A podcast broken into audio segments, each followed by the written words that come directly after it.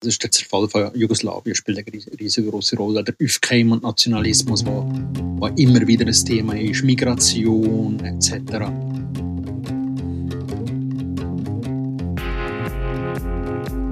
Ich werde häufig gefragt, was ein Podcast eigentlich genau kann, für was er zum Beispiel gut ist. Es gibt viele Sachen, die so ein Hörbeitrag, so ein Podcast kann, aber eben nicht genau alles.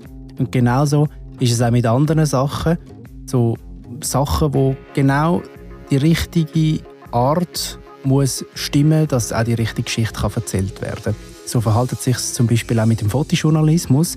Bilder erzählen ihre ganz eigenen Geschichten. Oder es klingt ein bisschen abdroschen, manchmal erzählen sie mehr als tausend Worte. Darum wird das Strassenmagazin Surprise da an einer ganz bestimmten Form mehr Platz geben, am Fotoessay. Und dafür gibt es auch in der Redaktion vom Surprise genau den, den Richtigen dafür, den Klaus Petrus, nämlich selber Fotojournalist und eigentlich so etwas wie, man könnte sagen, der Götti von dem neuen Format. Hallo Klaus. Hallo Simon.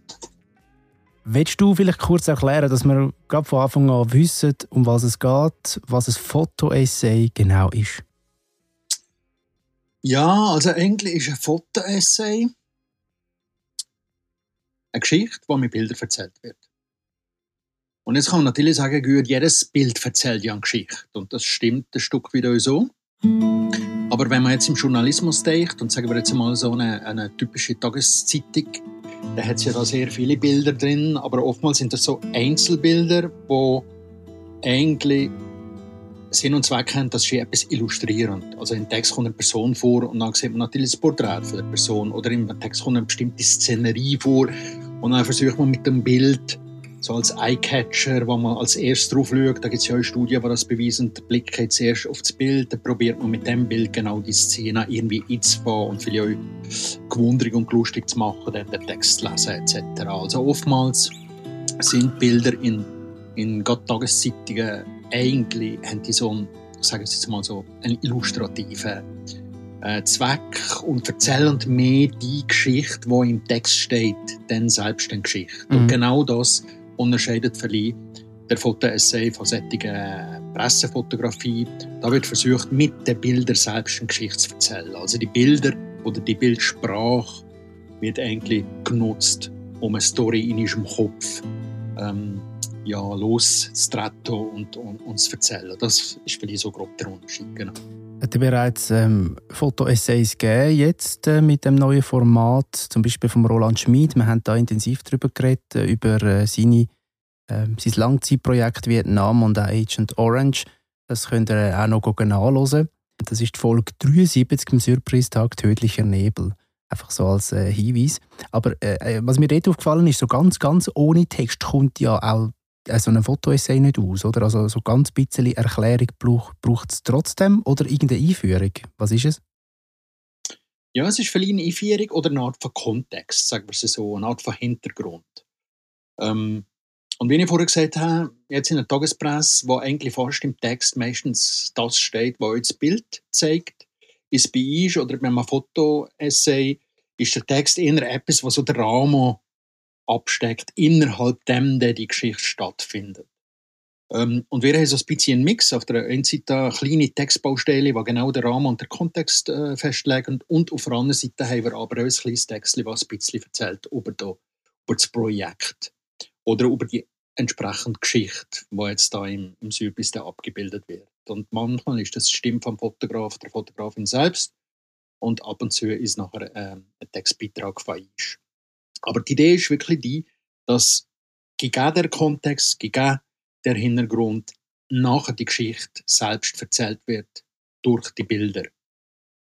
Und ich glaube, das ist auch ähm, ein ganz wichtiger Punkt, was vielleicht der Fotojournalismus oder die Dokumentarfotografie ein bisschen unterscheidet von der Kunstfotografie. Ich sage jetzt einmal sehr plakativ, ähm, Fotografie in Form von Kunst braucht vielleicht die Einbettung nicht. Aber wir sind im Bereich vom Journalismus und der Kontext im Journalismus einfach das andere so. Das unterscheidet euch fotojournalistische Beiträge von Schnappschüssen, wenn man so will sagen. Oder es gibt ja auch im, im es gibt auch eine Art von Bürgerjournalismus, weil die sehr nach dem Geschehen sind. Das ist ein ganz wichtiger Beitrag und die machen die Bilder und die Bilder landen auf dem Netz. Aber oft sind das Bilder ohne Kontext und das hat auch etwas Gefährliches. Also der Rahmen, der Kontext, der Hintergrund, glaube ich, brauchst für, damit der Bilder-Essay wirklich in seiner vollen Gänze, also in der, in der, in der Brisanz und, und im, im Speziellen sich überhaupt kann entfalten. Also ich bin nicht einer, der, der jetzt die Fassung hat, ah, die Bilder sprechen und für sich. Ja, das machen oft euch, aber oft machen es genau darum, weil wir dem Bild selbst einen gewissen Rahmen geben.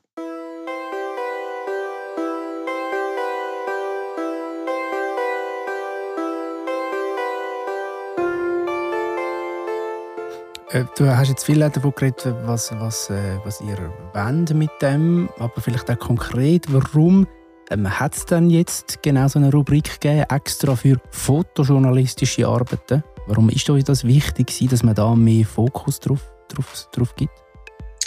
Also ein Aspekt ist, glaube ich, dass es einfach immer weniger gibt. Also wir alle oder viele Fotografen und Fotografinnen äh, erinnern sich in dem Sinne an Zeiten, wo gerade im Magazinjournalismus Bilder-Essays, ganze Fotostrecken ein vieles größeres Gewicht hatten, wo für sich gestanden, wo man auch sehr gut kuratiert hat in dem Sinne, also wo man sehr gut redaktionell hat begleitet, sich überlegt hat, welche Bilder in welcher Abfolge etc. Also das ist ein Genre eben für sich gewesen.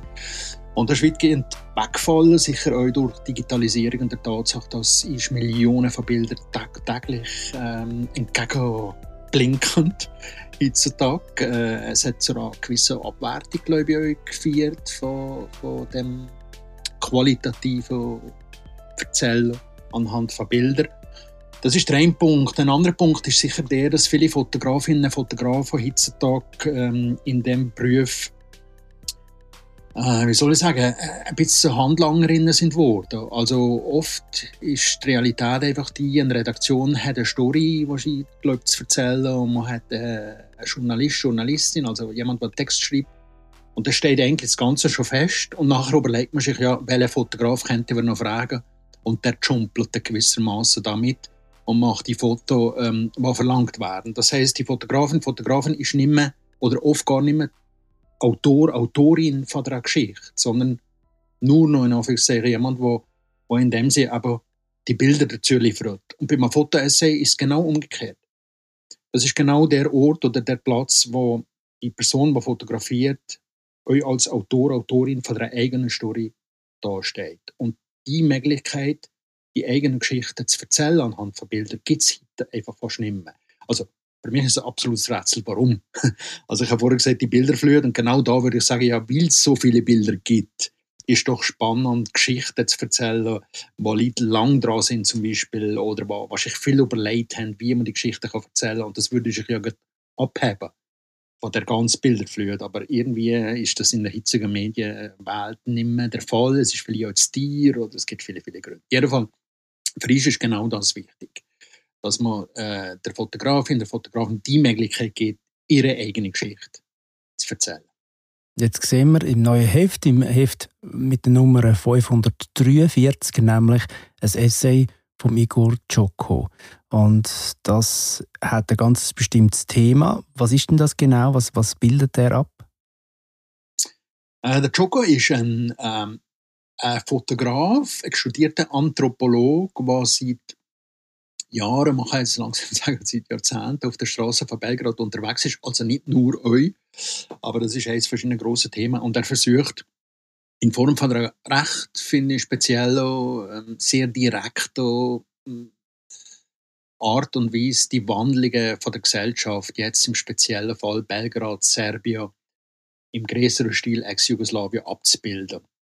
Und die Wandlungen sind gerade in diesem Bereich natürlich recht groß. Also der Zerfall von Jugoslawien spielt eine riesengroße Rolle. Der Aufkeim und Nationalismus, wo, wo immer wieder ein Thema ist, Migration etc., äh, Armut, Ausgrenzung. Und er versucht mit, mit, mit, mit seiner Fotografie der Wandel darzustellen. Und der, ist der interessante Punkt an mir ist, er sieht in dem Wandel, der abgebildet wird, im Straßenbild, der Art und Weise, wie Stadt sich entwickelt, eine gewisse Ästhetik. Und das ist jetzt nicht so, dass er das will ähm, beschönigen, das Thema, sondern seine Fotografie ist recht hart. Also wir bilden Farbfotografie ab, normalerweise ähm, fotografiert er schwarz-weiß und das sind sehr starke Kontraste an. Das ist recht dirty. Also es, nicht, es geht nicht darum, dass er das probiert zu ästhetisieren, das Problem. Er ist sich sehr wohl bewusst, dass es harte Themen sind, dass sie Themen mit viel, äh, mit viel gesellschaftspolitischer Problematik einhergehen. Aber trotzdem sieht er eine Art von visueller Ästhetik und er probiert die irgendwie ins Bild zu fassen. Das finde ich echt ein spannendes Projekt. Das Ganze ist etwas, was seit, glaube ich, 2013 dauert schon.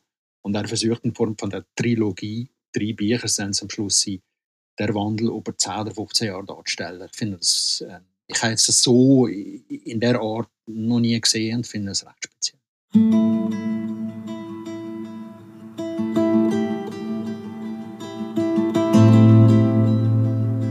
Eben, du hast jetzt gerade von diesen Büchern geredet und über etwas, was sehr über eine lange Zeit eigentlich geht. Er hat jetzt da nicht einen Auftrag von euch oder einfach so eine einmalige Geschichte, sondern das macht er schon seit Jahren, Jahrzehnten, hast du gesagt.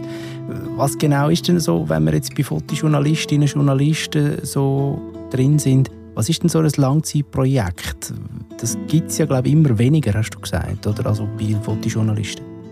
Du hast recht, Simon, es gibt äh, weniger und das hat, glaube ich, nicht mit dem zu tun, dass das Interesse von, von der Fotografin und Fotografen nicht da wäre, sondern es hat wirklich mit den Rahmenbedingungen zu tun, vom, vom Business. Also, äh, du hast es zu Recht gesagt, also ich wüsste jetzt nicht großartig Blätter, die das würde, indem sie finanzieren, sondern es sind dann so freie Projekte, heissen das, oder gewissermaßen private Projekte von diesen Leuten, die das über Jahre hinweg irgendwie durchziehen und an dem dranbleiben.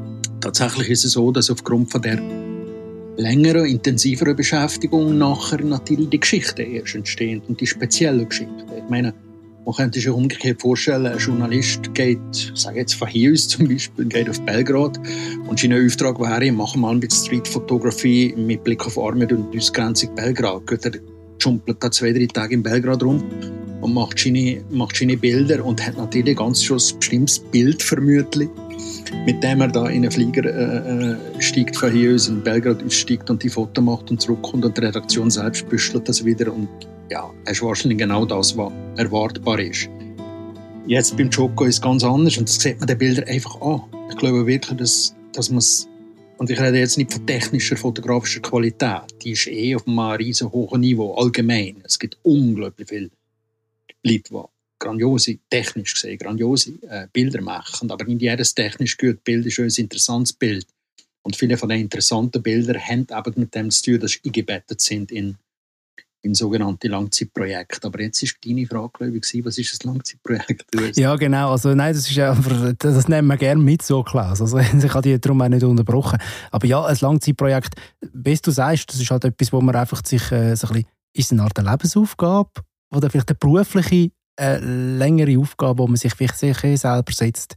Vielleicht ist Aufgabe schon wieder das falsche Wort dafür, aber vielleicht etwas, wo einem, ja, vielleicht etwas, wo einem so speziell interessiert. ich weiß es auch nicht. Ja, ja. wirklich. Also wenn ich jetzt so rumlose bei, bei anderen Leuten, die an solchen Sachen dran sind, oft ergibt sich das euch. Also ich habe das selbst bei mir gemerkt. Ich habe 2016 angefangen, auf dem Balkan Migration zu dokumentieren. Und die erste Sache, ich bin glaube ich dann mal verweis gegangen, das ist recht Music in dem Sinne. Und dann habe ich längst mehr gemerkt, hey, das sind die Geschichten, die, eigentlich in, als Newsgeschichten verkauft werden, die sind erstens gleich und die Geschichten immer mehr. Weil natürlich, da hast du die Hotspots gehabt, wo einfach gerade wieder so äh, etwas Schlimmeres passiert ist und alle Journalisten sind da drauf los und haben das heimgebrungen und die Geschichten, ja, zwangsläufig, die ähneln sich ein bisschen die Grautöne gehen ein bisschen verloren und ich habe plötzlich gemerkt, dass das einfach nicht mir selbst nicht lenkt, aber dass das auch nicht ein, von mir ein adäquates Abbild ist von der sogenannten Migrationsproblematik, jetzt auf das Beispiel bezogen. Und also gehst du immer wieder da zurück, gehst immer wieder an den gleichen Ort, gerade in Momenten, wo vermeintlich nichts passiert, probierst plötzlich Normalität einzufahren und dann kriegt das Ganze wie gerade jetzt journalistisch kriegt das Ganze wirklich einen anderen Dreh, einen anderen, einen anderen Fokus, du kriegst andere Bilder. Und das ist das, was ich vorher gemeint habe, am Beispiel von Joko und vielen anderen. Du siehst es den Bildern an. Weil die Bilder plötzlich anders sind, weder die, die eher erwartbar ist oder was man in einer Tageszeitung dann halt sieht, wenn es wieder mal heisst, äh, ja, es, im Flüchtlingslager ist etwas abbrennt oder es sind Leute äh, beim Überqueren von, von Flüssen oder von Meeren umgekommen und so weiter ja, es ist irgendwie ein anderer, es hat wie einen anderen Fokus, der mhm. nachher drauf gelegt wird. Genau. Jetzt ist der Igor Czoko der, der jetzt das neue Foto-Essay gestaltet bei euch im Strassenmagazin. Es äh, sind ja meistens dann Leute, die ja auch so ein bisschen sozialkritische oder soziale Themen als Fokus haben, weil das auch zum Strassenmagazin natürlich sehr gut passt. Äh, wie läuft denn der Prozess ab? Du hast mir im Vorgespräch gesagt, das ist ein rechts hin und her zwischen dir und den Leuten, wo man sich ein bisschen wo du ihnen eben nicht so viele Vorgaben machst, aber ihnen schon irgendwie so ein bisschen ähm, beratend zur Seite stehst? Oder wie, muss man uns, wie, wie müssen wir uns das vorstellen? Ja, es ist eigentlich, ähm, wie soll ich sagen, es unterscheidet sich vielleicht ein bisschen von der, von der normalen Arbeit jetzt aus der Sicht von, von der Person, die fotografiert. Also nehmen wir an, du machst einen Beitrag für ein Magazin ähm, als Fotograf, Fotografin, dann schickst du der Bildredaktion, sagen wir mal 15, 20 Bilder und die Bildredaktion hockt sich zusammen, verliehen mit dem Texter, Texterin und dann trifft man Auswahl und nachher macht man das Layout und so weiter. Das ist also wie ein Einweg äh, Auseinandersetzung und hier ist die Idee eigentlich die, dass, dass wir versuchen, mit den entsprechenden Personen, die Foto liefern, zusammen zu arbeiten und eigentlich die, die vier oder sechs Seiten irgendwie zusammen gestaltet. Ähm, und bisher ist die Erfahrung die, dass, dass das eigentlich super ist. Also, dass das auch interessant ist für beide Seiten einfach. Dass man sich wirklich, das ist wie ein redaktioneller Beitrag nachher. Wo man auch sonst, wenn man einen Text kriegt, liest man den, redigiert man den, schickt man den zurück und sagt, hey, da ist vielleicht ein bisschen unklar und macht der Übergang, könnte man vielleicht anders oder, oder stellt den Text um oder wie auch immer. Und genau so ist es ein bisschen auch hier. Und die Auseinandersetzung ist, ist recht interessant und ja, da geht es einfach hin und her, weil da überlegt man sich, was ist zuerst Bild? soll zuerst Bild das Porträt sein. Wie jetzt zum Beispiel in dem Fall, wie wir es beim, beim äh, Joko gemacht haben. Okay, der ist das Gesicht, dann fragst du dich, wer ist das, wo lebt die? Der ist das zweite Bild ist sozusagen ein Scene-Setter, wie man es nennt. Da kommt die Strassenszene an, weißt du schon, ah, jetzt sind wir auf der Straße, jetzt läuft da etwas, da kommt Bewegung drin. So. Und da geht es um die Abfolge. Die Abfolge der Bilder im Essay ist, das ist, das ist das A und so. Also wenn, die Abfolge, das ist wie ein Comic oder wie, wie ein Film. Also Einmal musst du nachtragen, ist wieder ein bisschen in Stanz, nachher kommt das nächste Bild, wo, wo von oben ein bisschen ist, von unten, von hinten. Von, also probierst so Abfolgen zu machen und das ist sehr eine interessante äh, Zusammenarbeit, finde ich. Und dann haben wir die, die wunderbare Bodara in Zürich, ähm, Igi Layouter, und die haben nochmal ein bisschen einen anderen Blick ab und zu, wobei oft denke ich, sind wir echt d'accord. Aber sie haben, ähm, ihre Aufgabe auch auf formale Sachen nachzuschauen. Und dann kommt da auch noch Inputs. Man sagt, ja, vielleicht sollte man, ich weiß doch nicht was, das Bild eher ein Hochkante mal nehmen, abwechselnd. Also das ist recht, ein, ich finde es eine ein mega coole und auch befruchtende Zusammenarbeit so. Jetzt habe ich noch etwas, das nicht mit dem Surprise direkt zu tun hat. Ich habe gerade kürzlich die Wochenbeilage von der WOTS gelesen, von der Wochenzeitung. Dort kommt der russische Journalist Evgeny Feldmann zum Beispiel zu Wort. Und er sagt zum Thema äh, Fotojournalismus, sagen so ein bisschen wie eine Spirale. Also ich lese es schnell vor. Äh, es ist eine Spirale. Auf Twitter heißt es oft, dass niemand gegen den Krieg protestiert, weil wir keine Bilder von diesem Protest sehen. Aber wir sehen darum keine Bilder, weil die Fotografinnen zu den ersten Zielen der Polizei gehören. Ähm, mich hat es so ein bisschen nachdenklich gemacht, weil ich gedacht habe, brauchen wir tatsächlich Bilder, dass wir die Realität als Realität anerkennen oder dass wir es wirklich glauben. Weil man könnte ja auch einfach sagen, hey, das sind Proteste gewesen, in einem Radiobeitrag oder was auch immer. Aber offenbar braucht es Bilder, dass die Leute wirklich das für wahr erachten. Was, was, was, wie, wie siehst du das? Vermutlich hat er recht in dem, was er, was er sagt. Also ich würde jetzt nicht sagen, dass, äh, wie soll ich sagen, der, die absolute Wahrheitsbedingung ist ein Bild. Das würde ich jetzt so nicht wollen, wollen behaupten, aber wir sind doch, ähm, kriegst du teils so visuelle Tierli äh, und, und ein, ein Bild, ein Eyecatcher, wie man das eben nennt, der prägt sich ein und da hat man das Gefühl, ja mal, es ist so gewesen. Jetzt natürlich, was so war, ist ein, das ist ein weites Feld und da könnte man stundenlang diskutieren. Es ist ja gar nicht so, dass Fotografie ein, ein objektives Abbild wäre von der Realität, sondern es ist hochgradig, äh, eine hochgradige Interpretation, welchen Winkel nimmst, welches Objektiv nimmst, in welchem Moment bist du wie noch dran oder weit weg. Da gibt's, also das ist, das ist ein uferloses Thema. Aber ich glaube, in einer Erwartung ähm, von, von Leuten, die ähm, Nachrichten aufnehmen und ist das Bild, sei es bewegt oder Fotografie, äh, schon etwas sehr Wichtiges. Und insofern würde ich sagen, Ähm, es ist wichtig, es ist unglaublich wichtig, dass Fotografinnen und Fotografen äh, an Ort sind und auch an Ort dürfen sein. Also das ist jetzt das, er, im Zitat wird ja noch ein bisschen äh, angespielt auf, auf, das Problem, dass es eine Einschränkung gibt von der Pressefreiheit in auf Fotografie. Ähm, egal, ob das der Fall ist oder nicht, es ist wahnsinnig wichtig, dass die Leute da sind und das können dokumentieren. Das finde ich schon, also das ist, das ist unabdingbar. Wir freuen uns jetzt aber auch vor allem auf den Igor Czoko und sein Foto-Essay. Ein paar Bilder habe ich schon gesehen. Ich freue mich sehr auf den Essay vom, vom Igor. Und der kommt mit der Heftnummer 543 am Freitag, 20. Januar.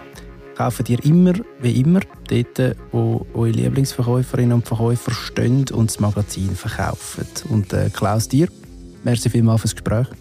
Merci dir, alles Gute.